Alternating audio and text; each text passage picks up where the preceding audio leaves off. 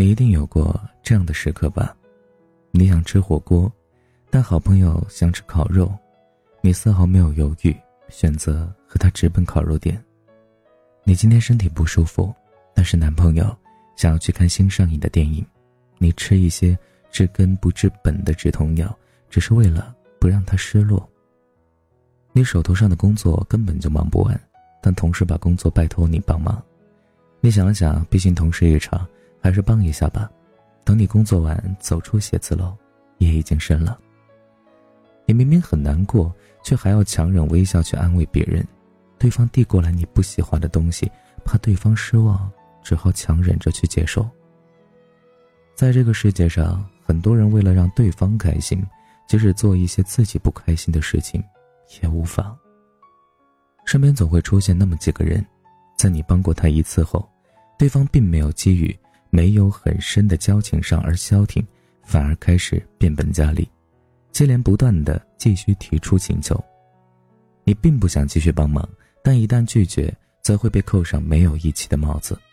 如果硬着头皮上，会让自己难受；然而拒绝对方，又会让两个人的关系多了一份间隙。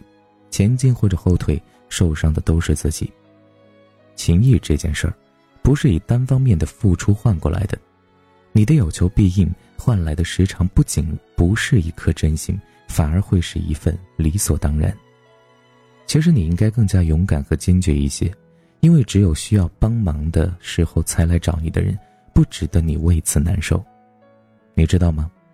等走到岁月的尽头，回想起世上的种种，你会发现。只有让自己开心，才算不枉此生。人又不是三头六臂的哪吒，今夜仅有一颗，能无愧于心、真心的待自己的人，已经足够费心思了。那些不珍惜你的，就让他一边去吧。要记得，放低姿态去讨好，最后反而什么都得不到。所以，善良的你，到底什么时候才能为自己着想一下呢？前段时间。洋洋被老板安娜解雇了，对方给出的理由是他觉得泱泱在编程的这方面不是专业的科班出身，工作完全可以由一个更加专业的人代替。听说这件事后，共同好友感到惊讶又气愤，因为大家都知道，在安娜刚开始创业、公司毫无收入的时候，泱泱就陪在她身边了。安娜说请不动程序员，泱泱就去学编程。安娜为文案策划苦恼。泱泱就陪着他熬夜通宵。安娜说公司经营困难，泱泱就同意以做事最多却最低薪资的高性价留在公司。大家都说泱泱是安娜的救世主，因为他的一切选择都是站在安娜的处境考虑的。但他从来没有认为自己有多么无私，因为他觉得在安娜心里，自己也是被需要的、被重视、被在意的。他们对彼此的感情，在泱泱心里。一直以为是双向的，两个人从初中开始就是认识的好朋友。杨洋曾经说过，他知道安娜一个人有多么不容易，所以想陪在她身边，尽可能的多帮助她一些。因为是初创型公司，管理制度还是很不健全，公司的离职率一直很高。但即使看着安娜身边的人来来去去，他都觉得，如果泱泱不自己选择离开，至少他们两个。是会永远站在同一边的，毕竟不管从工作还是行医上，泱泱为安娜的付出都是有目共睹的。但最后，所有的以为终究抵不过冷冰冰的现实。公司成长起来后，安娜还是把泱泱给抛下了。看着失落又无助的泱泱，我开始明白，原来很多时候啊，即使是用双手全心全意的捧出的心意，别人不仅不会觉得温暖。反而会觉得这热度会烫伤自己。有时候你小心翼翼地把他们放在心底，以为这样的呵护就可以得到对方同等的回应。然而，往往一味的闷头付出，只会让他们转身就把你遗忘，因为你的全心全意被别人当做了心里不值得一提的理所当然。人这一辈子会遇到数不清的人，倘若对每个人都付出真心。在每个人身上都花时间停留，对那些在身后等待许久、期盼着我们回头的人，该有多么不公！刚踏入社会工作的时候，乔乔是典型的迎合型人格，为了快一些交到朋友，好让自己在这个陌生的环境里有个依靠。谁需要帮忙，他都第一个往上冲。但他就像是陷入了一个怪圈，越是用心对待身边的人，越是得不到回应。长时间的无私付出，并没有得到相应的该有的回应。直到他决心改变每天为人际关系焦头烂额的消极状态，不再消耗自己的感情和心思去广撒网的迎合每一个人，做回那个舒服自在的自己。别人对他好，他就加倍的对对方好；如果别人对他爱理不理的，他就淡然处之。在你来我往的明确回应中，他终于交到了真正的朋友。每次提及感情中的回报，大家都觉得这是小心眼的行为，但感情是有限的，盲目的对待不值得的人，最后不仅会让自己受伤，也会让那些真正为我们着想的人，在身后默默守护我们的人心寒。这个世界上真正全心全意对你好的只有家人，但他们往往又是最容易被我们忽略的存在。在你想着朋友为什么不理你的时候，在你为和伴侣的冷战苦恼的时候，父母却始终如一的只想着你一个人。我曾经想过，如果说年轻我们除掉工作和生活以外，还剩下百分之五十的心思，那其中的百分之二十会给谈恋爱的对象，百分之二十给朋友，百分之八为自己的过去后悔，为未来担忧，留给父母的只有微乎其微的百分之二，而相反。父母百分之九十八的心思都放在我们身上。龙应台说过一段很戳心的话：很多时候不是我们去看父母的背影，而是承受他们追逐的目光，承受他们不舍得、不放心的满眼的目送。最后才渐渐明白，这个世界上再也没有任何人可以像父母一样爱我如生命。即使再有才的文人，也难以描述飞逝的时光，转眼间。你成长为自己曾经期盼的大人，而父母的两鬓都出了白发。恍惚间，他们变得不再像从前那样强大到随时能够为我们遮风挡雨。他们渐渐的不懂很多东西，他们从忙里忙外到只能待在家里日复一日的等待我们回去。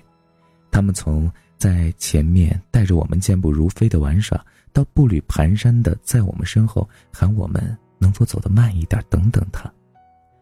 岁月不饶人，千万不要等到来不及的时候，才发现自己终其一生都没有好好的为给我们操心了一辈子的父母着想过。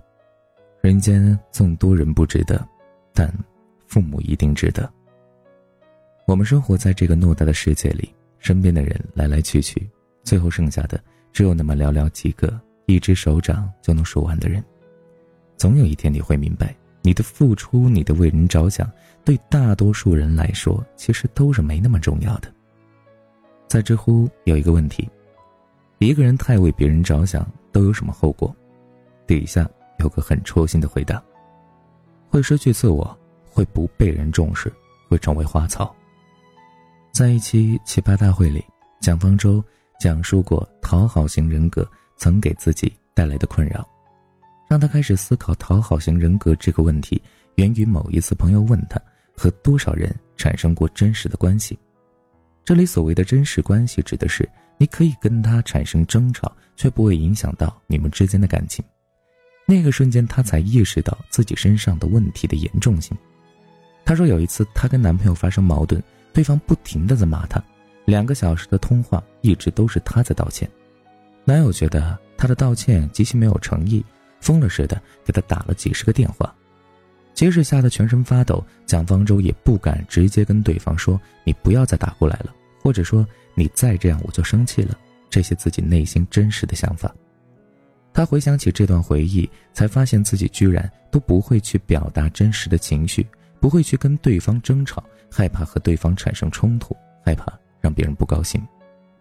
在亲密关系都这样畏畏缩缩，处处为别人着想。不再去捍卫自己内心的真实，这是多么可怕又可悲的一件事儿。其实，真正爱一个人，或是对方真正爱你的时候，在他身边，你理应是轻松自在，无需时刻绷紧头脑的，因为他们也会为你着想。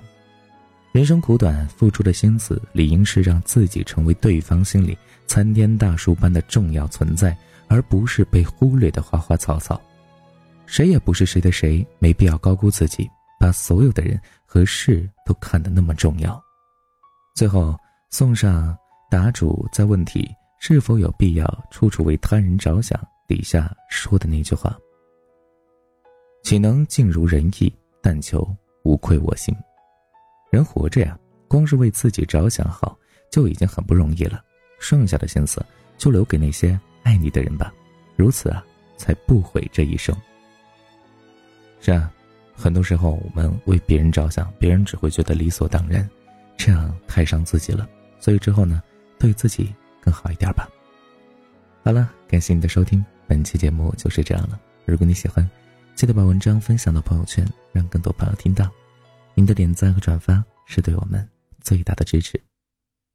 当然，也希望你在听完节目之后，能够顺手的帮助珊妮点击一下留言板最上方的小广告卡片。戳一下就 OK 了，万分感谢。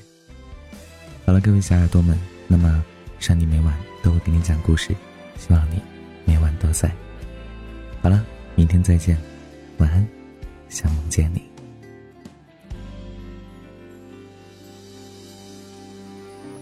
想问你还快乐吗？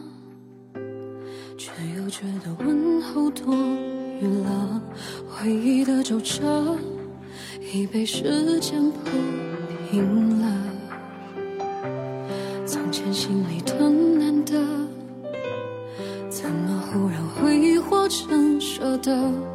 没有爱的惊心动魄，只剩嘴角的洒脱。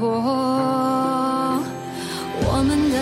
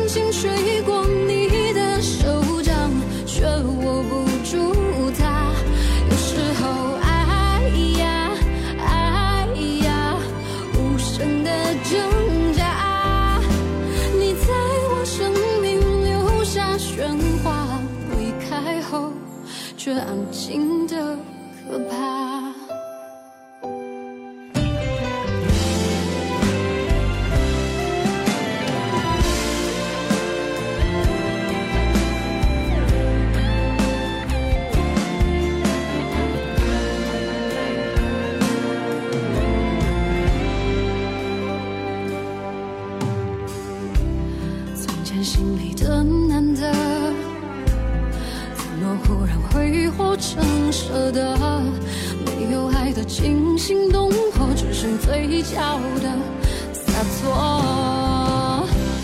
我们的爱呀爱呀，好像风中沙，轻轻吹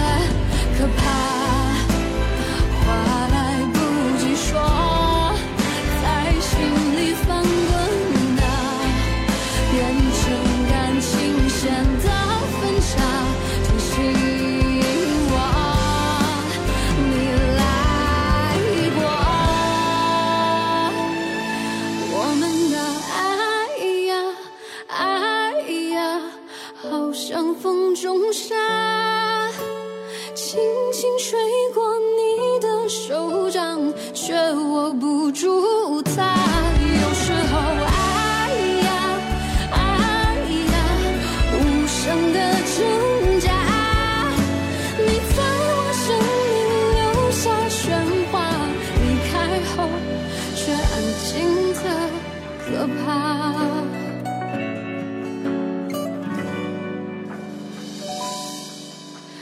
那些话，就请你忘。